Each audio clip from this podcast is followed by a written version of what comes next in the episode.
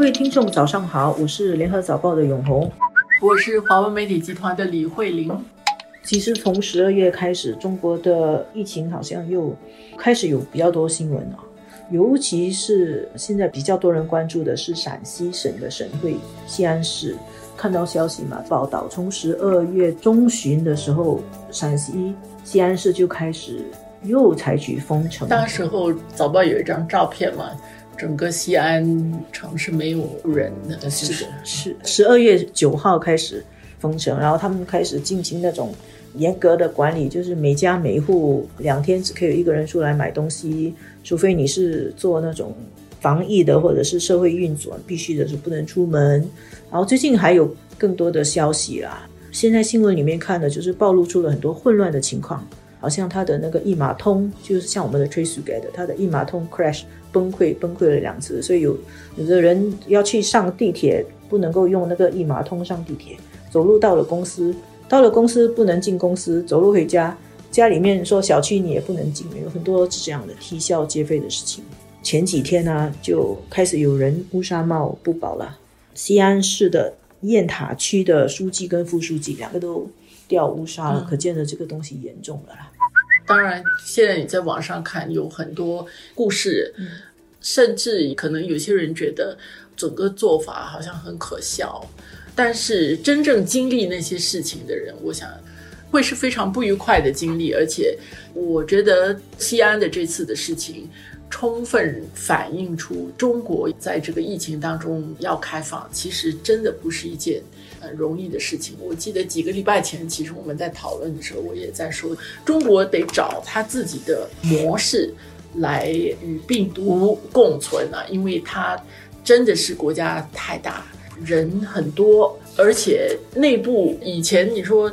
人员流动没那么多还不要紧，现在是人的流动是很大的。每个地方治理的水平是不一样的，发展的水平不一样。我们之前看到，比如说像上海、广州啊，他们那边的整个治理的水平、管理的方式都还是比较成熟、比较好的。所以上海哪怕它是有一些确诊的病例是境外输入的，它还可以处理啊。我们之前看到的那些吉林啊、云南呐，好一些这些地方，当然它后来没有蔓延的很大，但是我想这些地方它的整个处理的方式，那个水平大概还需要很大的提高。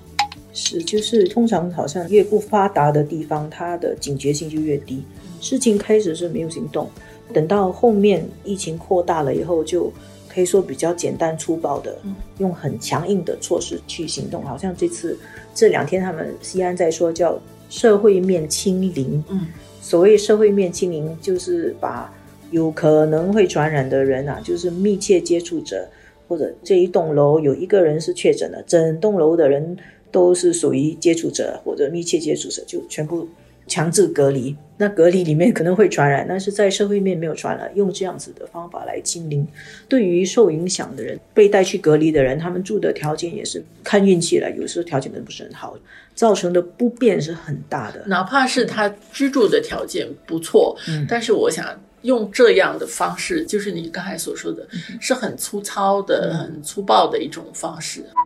其实我接慧玲刚才说那句话，一个地方好不好？光靠基础设施还不够，是人的观念跟理念。而且这个东西，我就觉得好像疫情最早的时候大面积爆发，二零二零年是在中国的武汉。那时候看那个名词都有点吓到了。古代的方法封城，结果封城以后确实是体制的力量很强大，很快就把那个疫情控制住了。结果等到这个疫情变成一个全球大流行的时候，中国比较早走出疫情，它好像是。跑在前面了，成绩很好。中国有一些人还说，哦，其他的国家应该抄中国的作业。但是两年下来，当其他的国家开始又往前走，适应了这个控制病毒跟疫苗出来，其他的国家在开始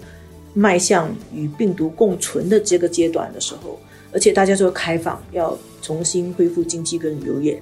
那中国现在就还是困在这个清零的这个政策里面。他要往下一步就难，那么他控制疫情的进展呢，在世界上就显得落后于其他的国家。之前的很多辩论啊，围绕着体制的优越性，也不是说他现在这样就不是。其实他需要去找出他的优势是哪里，在这段时间里面是需要争取要怎么样去充分发挥了，去适应那个病毒的改变，跟接下来应该怎么做。中国的问题就是大，就是复杂，就是难。它的那个推进，很多时候我觉得会被一些物质的东西自己会被遮蔽的。其实，因为你觉得，哎。眼睛看上去的都不错了，嗯，它基础设施是蛮好的，但是其实这中间有很多我们肉眼看不到的那些东西，是需要怎么样去做一些调整，去做一些规划等等。